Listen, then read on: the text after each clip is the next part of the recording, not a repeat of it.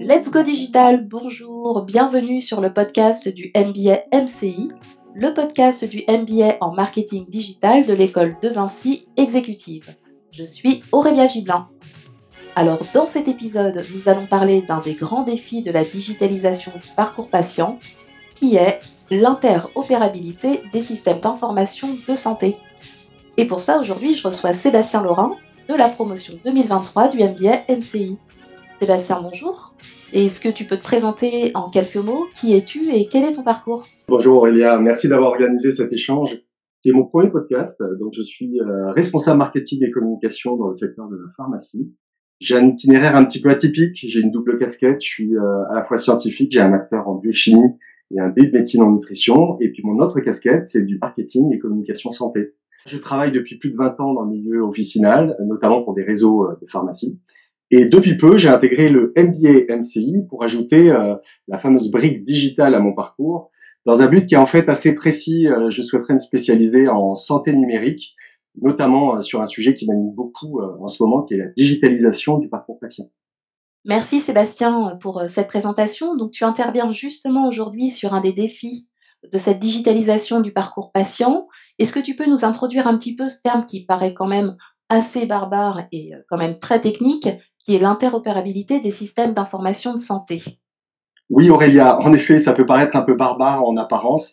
Alors, je vais tenter de vous décrypter ce terme sans avoir évidemment euh, la prétention d'en être un expert.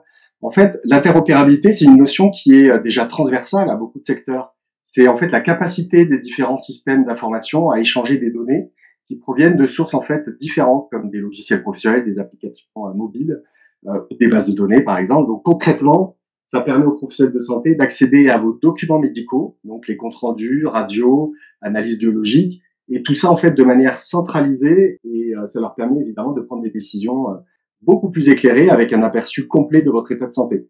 Ça évite par exemple hein, de, de repasser des examens inutiles. Alors, c'est très clair, mais est-ce que tu pourrais nous expliquer pourquoi euh, ça représente un défi qui est si important pour la digitalisation du parcours patient En fait, chaque professionnel de santé possède son propre système d'information sur lequel il entre euh, différentes informations et données médicales sur votre santé. Euh, par exemple, un hôpital peut utiliser de 30 à 370 applications différentes et chaque spécialité médicale ou métier peut offrir le choix entre 30 à 40 logiciels différents. Tu comprends que ces données ne sont pas toutes standardisées euh, et comparables. Elles ne permettront pas euh, d'être exploitées par tous. C'est donc en fait un enjeu euh, énorme de trouver un langage de communication commun. Alors justement, avant d'aller plus loin sur des explications qui seront peut-être plus techniques, j'imagine, sur les moyens d'échanger et de standardiser ces données de santé, est-ce que tu peux nous dire quels sont ces enjeux énormes dont tu nous parles? En fait, avec une bonne interopérabilité des différents logiciels et applications, euh, il est possible de croiser des données de santé qui sont un peu multisources. Ça permet également euh, d'améliorer la qualité des soins de santé et évidemment de, réduire les coûts. Euh, quelques exemples d'enjeux, c'est par exemple un diagnostic plus rapide et plus précis. C'est une amélioration de la vigilance sanitaire et de la recherche épidémiologique. Et c'est aussi une meilleure organisation des services administratifs.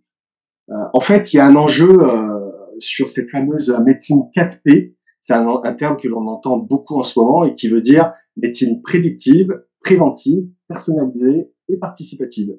Alors c'est très intéressant, tu nous parles de médecine prédictive avec cette belle formule des 4P, on parle aussi des 5P. Euh, si j'ai bien compris, l'interopérabilité, c'est aussi un maillon essentiel pour l'émergence de l'intelligence artificielle en santé finalement. Oui, en effet, on parle beaucoup euh, des applications euh, de l'intelligence artificielle en santé, mais il faut pouvoir nourrir les algorithmes avec des données qui soient comparables. D'ailleurs, c'est un sujet que tu connais bien, hein, puisque le dernier article que tu as publié euh, était sur les bénéfices de l'intelligence artificielle sur la santé. Et on peut tout de suite dévoiler à, à nos auditeurs que je vais t'interviewer à mon tour sur ce sujet passionnant. Oui, en effet, rester connecté au podcast. Euh, l'intelligence artificielle en santé, c'est vraiment la suite logique de ce sujet. Et comme ça, en plus, vous pourrez avoir un aperçu à 360 autour de cette thématique. J'en reviens à, ce qui nous intéresse. Sébastien, euh, je fais un petit aparté parce que tu nous parles depuis tout à l'heure de données de santé. C'est quand même un sujet très sensible. Comment peut-on rassurer les auditeurs sur la gestion de leurs données de santé? Alors, rassurer, ce n'est pas simple, surtout dans un contexte actuel, notamment dernièrement avec les cyberattaques euh, dans les hôpitaux. Cela implique en fait de communiquer une vision globale de l'usage des données de santé et surtout de garantir évidemment leur sécurité. Euh, il y a une course en ce moment au cloud souverain de confiance. Je pense notamment à l'initiative de NumPost, euh, mais surtout, en fait, la France est dotée en 2019 d'une structure qui s'appelle le Health Data Hub et qui garantit justement en fait cet accès transparent et sécurisé aux données de santé. Et puis, je dirais, pour illustrer un peu plus globalement l'importance de l'utilité des données de santé, j'utiliserai une formule que j'ai trouvée euh, lors d'une curation assez intéressante. Euh, excusez-moi par avance pour mon anglais un peu franchouillard. Data is the new blood, euh, qui évidemment s'oppose à data is the new oil. Bon, vous aurez compris blood pour sang. c'est en fait un parallèle entre don du sang et don de données. En fait, tous deux participent à l'amélioration de notre système de santé commun. Bref, Bon, je m'égare un petit peu sur ce sujet qui est euh, un autre des grands défis de la digitalisation euh, du parcours euh, patient et qui mériterait d'être largement développé. Alors oui, tu as raison. Revenons à notre fameuse interopérabilité des systèmes d'information. Est-ce que tu peux nous expliquer brièvement quelles sont les solutions techniques? Parce que j'imagine qu'il y a des normes communes à respecter. Oui, Aurélia, évidemment, cela nécessite de parler le même langage avec des normes de communication communes alors, les experts techniques euh, du domaine, vous parlerez d'acronymes euh, tout aussi barbares, euh, comme tu disais tout à l'heure, Fire, MOS, NOS, bref, je vous passe les détails. C'est surtout en fait une question d'interface technologique pour connecter l'ensemble des services via des protocoles sécurisés. Et là, on parle beaucoup d'appisation. Appisation pour, pour API Oui, c'est exactement ça en fait. c'est le terme un peu tech utilisé pour parler des fameuses API. Alors API, Application Programming Interface, et qui permet en fait de connecter les applications entre elles et de partager des données de manière efficace et surtout sécurisée. Le format d'échange qui est le plus, le plus utilisé, c'est le FHIR, Fast Healthcare Interoperability Resources. Pour les initiés en digital, c'est un peu un, format qui ressemble au, au très célèbre JSON. Ah, notre fameux euh, format JSON, c'est vrai qu'on le connaît bien de notre côté en marketing digital. Alors, est-ce que euh, tu aurais quelques exemples d'appisation en santé à nous donner? Oui, Aurélia, par exemple, tu as dans l'actualité récente euh, Google, l'année dernière, qui a présenté la nouvelle API Health Connect, qui permet de connecter en fait toutes les applications de santé, de fitness et de bien-être. Et puis surtout, on a l'exemple de la plateforme Mon Espace Santé, qui a été lancée l'an dernier par l'agence du numérique en santé et qui permet en fait de connecter et centraliser l'ensemble de notre dossier médical euh, pour pouvoir évidemment le partager avec euh, nos professionnels de santé. C'est le projet le plus important d'interopérabilité en santé en ce moment parce qu'en fait, il centralise beaucoup de données de santé multisources qui proviennent d'applications santé et surtout des différents logiciels et messageries des équipes médicales. Alors, tu nous as parlé tout à l'heure de la diversité des logiciels des professionnels de santé et j'ai notamment retenu qu'il pouvait y avoir de 30 à 40 logiciels différents par spécialité. comment ça va se passer, en fait, ce vaste chantier d'interopérabilité? Le mot est juste, Aurélia, un vaste chantier.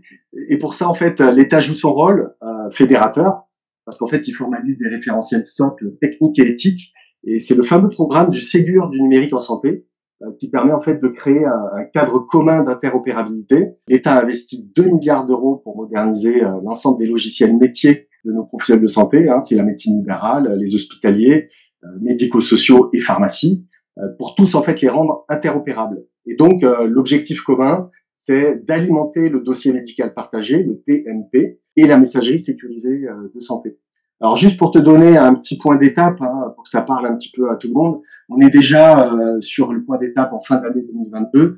On était déjà entre 70 et 90 des marchés euh, des logiciels qui étaient référencés, suivant évidemment les pouvoirs métiers. Et donc ça, ça va s'opérer petit à petit en plusieurs vagues d'intégration. Merci beaucoup Sébastien pour toutes ces informations techniques et ce décryptage sur ce défi d'interopérabilité. On a compris l'importance d'avoir des données de santé qui sont comparables pour pouvoir améliorer le fonctionnement de notre système de santé et améliorer le soin. Notre entretien se termine, mais est-ce que tu as un mot de la fin que tu souhaiterais nous partager? Alors oui Aurélia, j'ai tenté de vous décrypter un peu des enjeux d'interopérabilité avec des notions très techniques, mais c'est en fait la partie visible euh, de l'iceberg, si je peux le dire ainsi, euh, car l'autre enjeu important, c'est l'interopérabilité culturelle. C'est un terme que j'ai trouvé là dans un article sur LinkedIn, dont l'auteur est Chanfi Maoulida. je vous invite d'ailleurs à lire son article qui est très intéressant, car il met aussi en parallèle les défis pour coordonner l'ensemble des acteurs de santé et accompagner cette mutation numérique des structures de santé. En fait, il y a un enjeu énorme de conduite du changement. Merci beaucoup Sébastien pour cet échange très enrichissant. Merci à vous auditeurs de nous avoir écoutés sur le podcast du MBA MCI. Et si jamais vous souhaitez approfondir le sujet, je vous invite d'ailleurs à lire l'article de Sébastien sur les défis de la digitalisation du parcours patient sur le blog du MBA MCI. À très bientôt pour un nouveau podcast. Let's go digital, let's go e-santé.